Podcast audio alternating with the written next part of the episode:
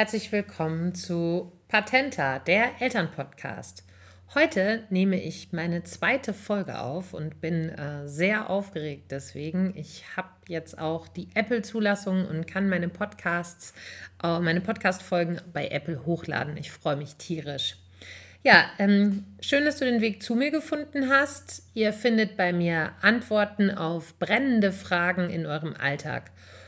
Zum Beispiel, wie kann ich eine schmerzarme Geburt haben? Das habe ich in Folge 1 behandelt. In dieser Folge geht es um Geschwisterbindung. Ich werde noch was machen zu, wie wuppe ich den Familienalltag oder was ist eigentlich die beste Elternschaft. Ich liefere euch eben kurz patenten Input auf die Ohren, praktische Lifehacks, bauernschlau und brauchbar, egal wie, wie oft und wann. Ich versuche, meine Folgen in ungefähr 20 Minuten abzuhandeln, sodass ihr sie auch wirklich überall hören könnt. Ja, ich heiße Henriette und bin Mama von zwei Jungs, vom Weihnachtsjungen Hugo und vom Halloween-Kind Hector. Beide sind weniger als zwei Jahre auseinander. Und in meinem Mami-Alltag hätte ich mich wirklich auch gerne über den ein oder anderen Tipp und brauchbaren Lifehack gefreut. Ich habe mir viel dazu angelesen und möchte euch durch diesen Dschungel an Informationen etwas leiten. Ja, nun gehen wir rein in das Thema Geschwisterbindung. Zum einen möchte ich euch in dieser Folge kurz was zur Bindung unter Geschwistern sagen und Anregungen dazu geben. Ähm, ich werde etwas zum Thema Altersabstand sagen und äh, dann Lifehacks mit auf den Weg geben, die mir am Anfang sehr geholfen haben und auch heute immer noch helfen. Was macht Geschwister eigentlich aus und kannst du da als Eltern irgendwas machen und warum habe ich mich damit überhaupt beschäftigt? Ich habe mal diesen Leitspruch gehört, der begleitet mich sehr. Bindung kommt von Bindung. Und mit keinem anderen Menschen auf der Welt haben wir ja so eine lange Bindung wie zu unseren Geschwistern. Und deswegen finde ich, lohnt es sich hinzugucken, was es mit der Geschwisterbindung auf sich hat. Geschwister sind ja einfach irgendwie von Anfang an des Lebens da. Zum Beispiel, als mein jüngster Sohn Hector geboren wurde, war sein älterer Bruder Hugo einfach schon da. Eine Person mehr, die ihn von Anfang an geliebt hat im besten Fall und das war auch in unserem Fall so. Geschwister sind die engsten und längsten Vertrauten, die wir in unserem Leben haben. Und keine andere menschliche Beziehung dauert länger als die der Geschwister. Ja, Liebesbeziehungen vergehen, die Eltern sterben irgendwann, Freunde verschwinden, aber die Geschwister, die bleiben. Man teilt eine gemeinsame Herkunft und Entwicklungsgeschichte, man teilt Gefühle, Erlebnisse und Erfahrungen und das bildet ein unlösbares Band. Geschwister werden somit zu einem sehr besonderen ähm, Lebensbegleiter. Mittlerweile sind Hugo und Hector dreieinhalb und fast zwei Jahre alt. Und ich merke, sie sind ein Team. Sie stehen füreinander ein und unterstützen sich. Und das ist wirklich ein echt großes Geschenk, das zu beobachten. Wenn Hugo zum Beispiel ähm, Hector den Schnuller bringt, weil ähm, Hector anfängt zu weinen oder auch umgekehrt, wenn Hugo sich mal wieder geärgert hat und weint, dann kommt Hector und bringt ihm sein liebstes Kuscheltier. Klar, die streiten auch und äh, kratzen und ähm, hauen sich und meistens folgt irgendwie alles gleichzeitig. Erst kümmern sie sich umeinander, dann fallen sie übereinander her und dann kümmern sie sich wieder übereinander und heulen. Ähm, und liegen dann kichernd in den Armen. Es ist aber einfach schön, das zu beobachten, dass sie schöne Momente miteinander teilen und eben man sie durch ähm, nicht so schöne Momente begleiten kann. Ja, mein patenter Dauerbrenner auf die Frage, wie du, wie oder was du machen kannst, ist eigentlich ähm, sich hinsetzen, beobachten und sich anfangen, Gedanken zu machen. Welche Art von Beziehung sollen deine Kinder möglichst haben? Ähm, und was kannst du als Eltern machen? Da kommt natürlich die Frage, ja, wann sollen eigentlich das nächste Geschwister kommen? Beim Altersabstand ähm, gibt es ein paar Hinweise, die eigentlich dann auch aus der Natur der Sache logisch sind. Das heißt aber nicht, dass ein Altersabstand richtig oder falsch ist. Es ähm, hat alles Vor- und Nachteile. Ist der Altersabstand zwischen den beiden Geschwistern unter einem Jahr, dann ist es so, dann wachsen beide eigentlich fast wie Zwillinge auf. Es erfordert enorme Anstrengungen ähm, von, von dir als Mama, da dein Körper sich von der ersten Geburt noch überhaupt nicht wieder erholt hat. Vielleicht stillst du das erste auch noch und dann äh, kommt ein zweites dazu. Und beide Kinder sind noch wirklich sehr, sehr, sehr klein. Das Erstgeborene lernt gerade erst, dass es ein eigenständiges Wesen ist und losgelöst von der Mama existiert. Also diese körperliche Anstrengung hast du auf der Negativseite und gleichzeitig beim Positiven ist, wenn es lernt, dass es ein eigenständiges Wesen ist, ist das andere Kind einfach schon da und es verspürt mehr sowas wie einen Zwilling zu haben. Es kann ja sogar auch passieren, dass obwohl äh, sie nacheinander geboren wurden, dass sie dann trotzdem in die gleiche Klasse gehen. Liegt der Abstand zwischen ein bis zwei Jahren, dann nehmen sie sich, nehmen sich die Kinder untereinander eher als Rivalen wahr. Nummer eins war bei der Geburt von Nummer zwei halt auch noch sehr klein, mit vielen eigenen Bedürfnissen und es befindet sich gerade in der Ich-Phase.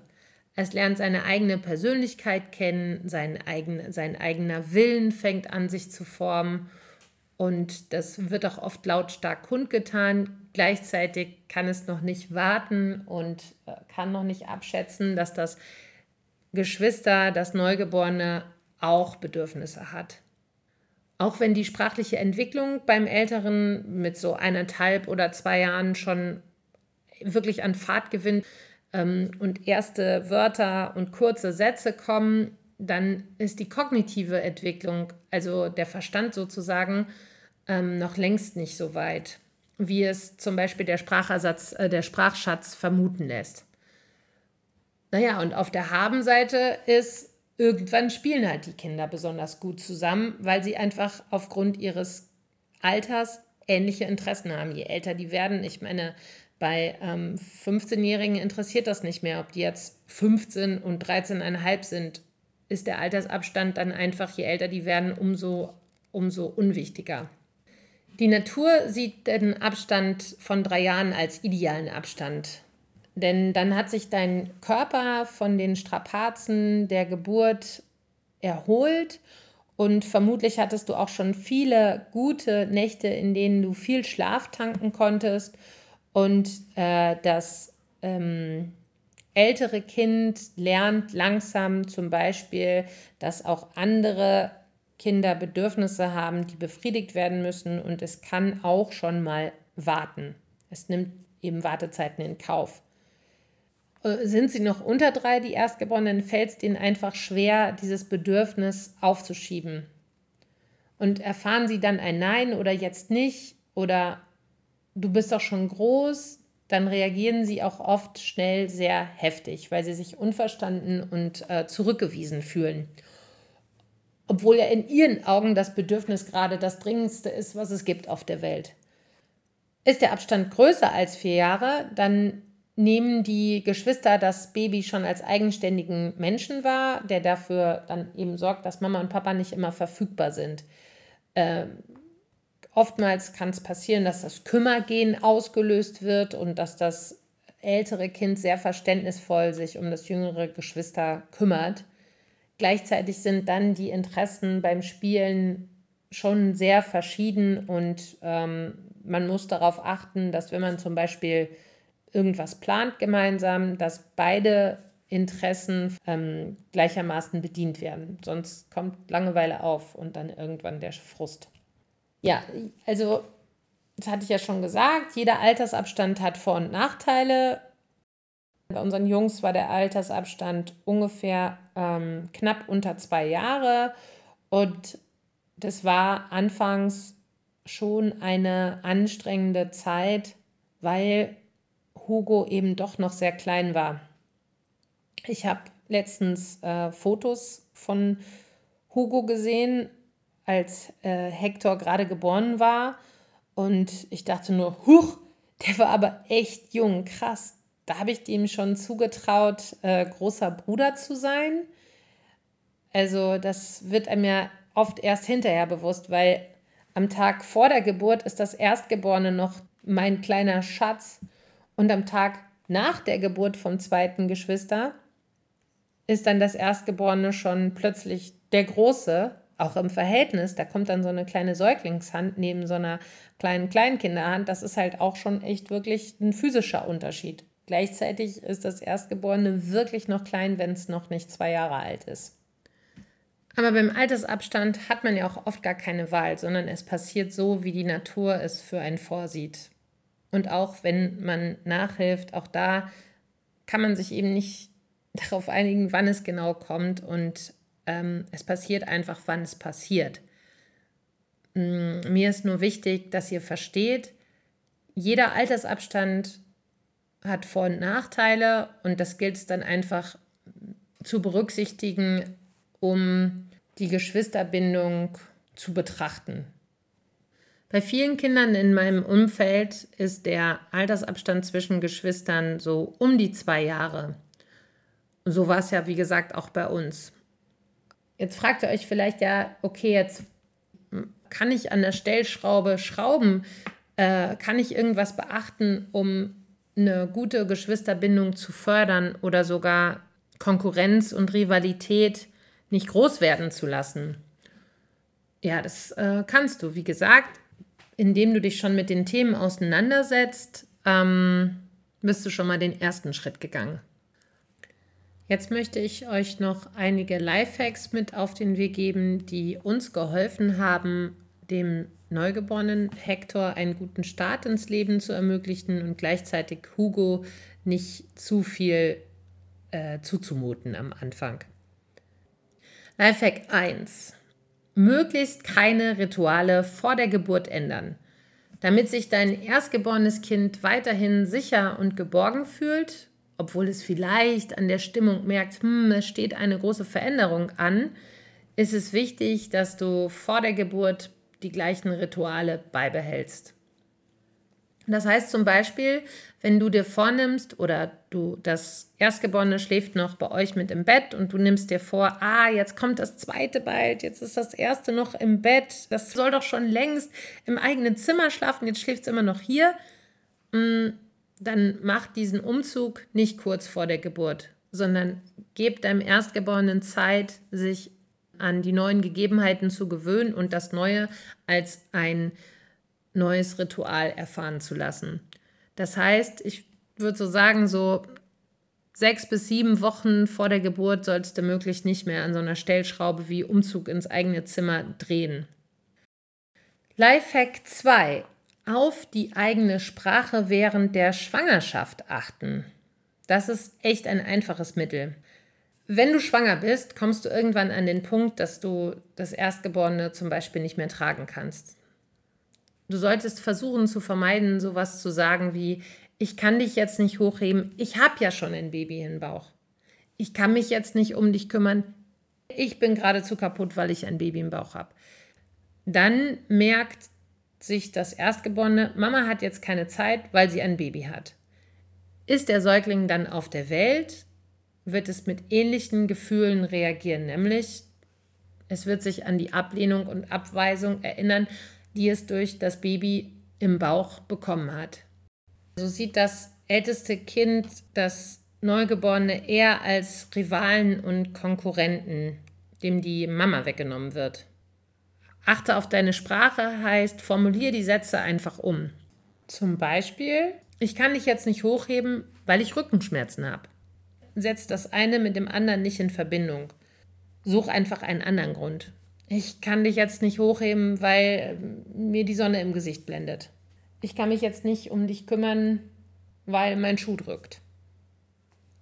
Lifehack 3. Führe Familienzeit und Exklusivzeit ein. Wenn das Kind da ist, kannst du bewusst anfangen, mit dem Erstgeborenen Exklusivzeiten zu vereinbaren. Und dabei geht es nicht darum, dass ihr irgendwas Besonderes macht, zum Beispiel Eis essen oder in den Zoo gehen. Das ist nicht äh, notwendig, sondern einfach nur, auch wenn es nur zehn Minuten sind, das auch so zu betiteln. ich verbringe jetzt exklusiv Zeit nur mit dir, dann erlebt das Erstgeborene, dass es immer noch wichtig ist und auch immer noch eine Bedeutung hat und auch immer noch die Mama für sich alleine haben kann. Und das müssen auch wirklich keine drei Stunden sein. Wir hatten vor kurzem eine Zeit, in der Hugo mit seinen drei Jahren wirklich auch viel geweint hat, genörgelt hat und irgendwie oft schlechte Stimmung hatte. Und wir wussten überhaupt nicht, was los war und was wir irgendwie ändern können. Und dann ist mir das mit der Exklusivzeit mal wieder eingefallen. Und wir haben geguckt, wann ist ein guter Zeitpunkt für uns und haben festgestellt, gleich morgens, wenn Hugo aufwacht, meistens schläft Hector länger, schleicht sich Hugo dann zu mir, weckt mich und ich verbringe exklusive Zeit mit ihm und sagt das auch. Und in dieser Zeit, es ist oft nur eine Viertelstunde, kümmere ich mich nur um Hugo und mache all das, was er mit mir spielen will. Ich fange nicht an, den Frühstückstisch zu decken oder mich fertig zu machen. Dann zählt erstmal nur Hugo. Und nach einigen Wochen hat sich das wirklich mit dem Nörgeln und diesem Frust, den er irgendwie rumgeschoben hat, geändert. Familienzeit ist so ein ähnlicher Bindungsanker. Ihr könnt euch auch einfach mal vornehmen, am Wochenende gemeinsam als Familie bewusst was auszusuchen. Und sei es nur auf den Spielplatz zu gehen, aber das auch dann bewusst allen Kindern ankündigen. Hey, wir gehen jetzt als Familie mit Mama und Papa zum Rutschen. Und auch dort feiert das, dass ihr gemeinsam Zeit miteinander verbringt. Ja, das, äh, der nächste Lifehack Nummer vier ist gar nicht so einfach. Bedürfnisse eins nach dem anderen befriedigen. Oft fühle ich mich nämlich als Mama zwischen den Bedürfnissen von meinen Kindern hin und her gerissen. Mal denke ich, ah, jetzt müsste ich mich eigentlich um Hugo, kümmern. Dann fängt Hector an zu weinen. Dann denke ich, ja, ich müsste mich jetzt eigentlich um ihn kümmern. Was mache ich denn jetzt? Und ich habe mir vorgenommen, dass ich immer erst das Bedürfnis bediene, welches dringlicher ist. Zum Beispiel, Hugo möchte mit Wasser spielen. Mama, ich will jetzt mit Wasser spielen. Und Hector hat aber eine richtig volle Hose eine volle Windel und ich merke, ah, der fühlt sich so langsam unwohl. Dann in dem Falle entscheide ich, ich wickel erst Hector. Und dann äh, sage ich zu Hugo, Hugo, guck, der Hector hat in die Hose gemacht, die wechsle ich ihm jetzt erst. Danach gebe ich dir Wasser zum Spielen. Und während des Wickelns sage ich zu Hector, Hector, gleich wenn ich fertig bin, dann gebe ich dem Hugo was Wasser zum Spielen. Jetzt kümmere ich mich erstmal um dich. Anderes Beispiel. Hektors Windel ist wirklich sehr, sehr, sehr voll, aber Hugo kommt an, weil er weint. Dann sage ich zu Hugo und frage, was ist passiert? Und er erzählt mir zum Beispiel, er wurde von ähm, seinem Freund geärgert. In dem Fall kümmere ich mich erst um Hugo und wickel Hector dann später. Gehe mit ihm den Vorgang durch, nehme ihn in den Arm und erst danach kümmere ich mich um Hector und wickel ihn. Naja, und manchmal ist es dann aber auch so, dass genau Hector in solchen Momenten spürt, dass er hinten ansteht. Und dann fängt Hector auch an zu weinen. Und dann weinen Hugo und dann weinen Hector. Und dann sage ich zu beiden, Hugo, Hector, wisst ihr, warum ich so groß bin? Damit ich euch extra in den Arm nehmen kann. Ich habe besonders große Arme, um euch beiden gleich viel Liebe zu geben. Und dann setze ich beide auf meinen Schoß. Wir kuscheln ein bisschen, bis beide irgendwann aufhören zu weinen. Und dann oft, weil Hector ja nicht wirklich ein starkes Bedürfnis hatte, verlässt dann Hector meinen Schoß und dann ähm, merkt dann Hugo, dass meine Aufmerksamkeit auch nur noch ihm gilt. Und dann verbringt Hugo noch so lange auf meinem Arm, ähm, bis er eben nicht mehr weinen muss und sein Schmerz oder sein Frust vergangen ist. In den ersten Monaten, als der ähm, Hector auf der Welt war, habe ich mich auch wirklich versucht und sehr bemüht, auch um die Bedürfnisse von Hugo zu kümmern und diese wahrzunehmen und nicht abzulehnen, sodass er einfach spürt, egal ob Hector da ist oder nicht, er kann immer noch kommen, wann er mich braucht. Ich habe versucht, das Stillen zu integrieren ohne dass ich groß Hugo sagen musste, nein, ich still jetzt erst und habe mich bemüht, mit Hugo zu spielen, wann immer er mich als Spielgefährte brauchte. Gleichzeitig waren auch, hatten wir auch sehr viele anstrengende Momente, besonders in den frühen Abendstunden, so zwischen 17 Uhr und 19 Uhr, da sind wir dann auch manchmal ähm, alle an unsere Grenzen gekommen. Aber wenn auch es mal im Geschrei von allen geendet hat, habe ich den nächsten Tag wieder als neue Chance wahrgenommen. Im Laufe der Jahre verändern sich aber auch die Bedürfnisse. Als Hector so langsam eins wurde, äh, hat er sich nämlich eben nicht mehr nur noch für nichts interessiert, sondern wollte unbedingt mit Hugo zusammen spielen und vor allen Dingen seine Spielsachen umhauen. Jeden Turm, der gebaut wurde, alles wurde immer umgehauen. Hugo war dann sehr frustriert und fing an zu weinen, weil er ja, sich sehr angestrengt hatte, irgendwas zu bauen. Und ich habe mir dann ein Spiel überlegt und das haben wir dann Prüfer genannt. Prüfer spielen heißt, der Hugo baut irgendwas auf, ich halte so lange den Hector auf meinen Schoß und sobald Hugo fertig ist, darf der Prüfer in Anführungsstrichen loslegen und den Turm umhauen. Und natürlich war es jedes Mal so, dass der Turm nicht standhielt und ich konnte Hugo wieder sagen, dann musst du jetzt nochmal bauen. Guck mal, an der und der Stelle könntest du doch vielleicht noch einen Duplostein mehr drauflegen. Naja, ihr merkt schon bei den Lifehacks, das ist meine Geschichte und das ist mein oder unser Weg. Das heißt absolut nicht, dass es nur so funktioniert und dass auch nur so Geschwister untereinander eine starke Bindung bekommen oder sich wie ein Team fühlen. Aber vielleicht könnt ihr das ein oder andere von mir mitnehmen. Ja, ich habe natürlich jetzt am Ende auch noch Büchertipps. Und zwar habe ich mich auch eingelesen und mein Dauerbrenner in meiner zweiten Schwangerschaft war das Buch von Nicola Schmidt. Die ist Gründerin vom Artgerecht-Projekt und sie hat das Buch geschrieben Geschwister als Team. Dann nächster Dauerbrenner bei mir im Regal ist äh, das Buch Das gewünschteste Wunschkind aller Zeiten treibt mich in den Wahnsinn. Das ist von Danielle Graf und Katja Seide und hat es auch auf die Spiegel-Bestsellerliste geschafft. Und die haben ein Folgebuch geschrieben, Das gewünschteste Wunschkind aller Zeiten treibt mich in den Wahnsinn, das Geschwisterbuch. Dort findet ihr wirklich viele Praxisbeispiele und es wird alles in einen größeren Kontext gesetzt. Das kann man sogar auf Spotify hören. Dann kann ich euch noch die Blogs von Nora Imlau empfehlen. Sie ist auch Autorin und hat verschiedene Bücher geschrieben. Ihr neuestes ist der Familienkompass. Ihr findet Nora auf Instagram, Nora Imlau. Dann kann ich euch noch Tina Pichler empfehlen. Die hat einen wunderbaren Blog geschrieben, äh, wo es auch um Geschwisterliebe fördern geht.